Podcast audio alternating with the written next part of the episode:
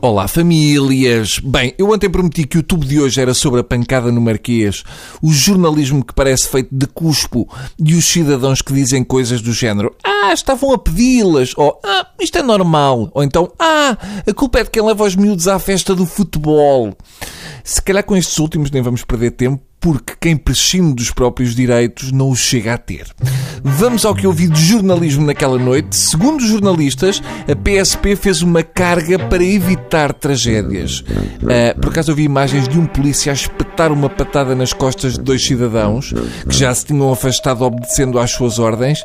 Uma espécie de hum, deixa-me cá dar-te um pontapé nas costas quando te vais embora, que é para te proteger de alguma tragédia, tipo frio nas costas. Mas pronto, foi o calor da festa. Mas o que fez desta noite uma noite realmente única, em termos de jornalismo, foi o facto de termos passado da análise futebolística da jornada para caos na praça central de uma cidade europeia. Ou seja, assim de repente, tínhamos a malta da bola a comentar a primavera árabe e ninguém deu por nada e siga por ali fora. Tivemos sociólogos de bancada e ninguém deu por isso. Eu acho que foi assim do piorzito que já vi porque alguém os deixou no ar, o que eu vi foram jornalistas desportivos a devastar terreno dos sociólogos, como se o Talisca fosse um filósofo grego. Um tal de João Rosado, especialista em 433, passou a sociólogo de massas e analista de guerrilha urbana num abrir e fechar de olhos e pediu canhões de água no Marquês, com aquela cara de padre e temos ali um bucho. Canhões de água diz um indivíduo que não vê shampoo há uma semana. Ó, oh, Sr. Rosado, só se fossem canhões de água das pedras, que é para a ressaca. Ribeiro Cristóvão disse que o aparecimento de tantas garrafas no mesmo sítio foi uma ação concertada. Foi. Chama-se ir apanhar uma besana, Ribeiro Cristóvão. Como se não soubesse o que isso é. Não há uma coisa, senhores comentadores esportivos. Vocês não acham que já têm espaço que chegue?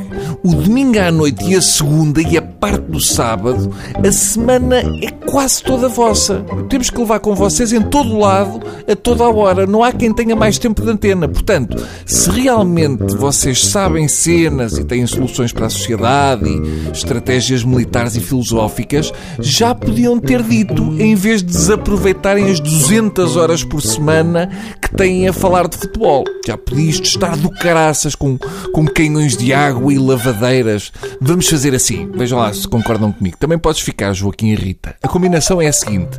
Vocês falam de pressão alta, 433, dos Jonas e dessas coisas, quando de repente a cena mudar, seja para análise de risco urbano ou sociologia de massas, entram outros e falam disso. Vocês dizem que não percebem nada daquilo, ah, eu não percebo nada disto.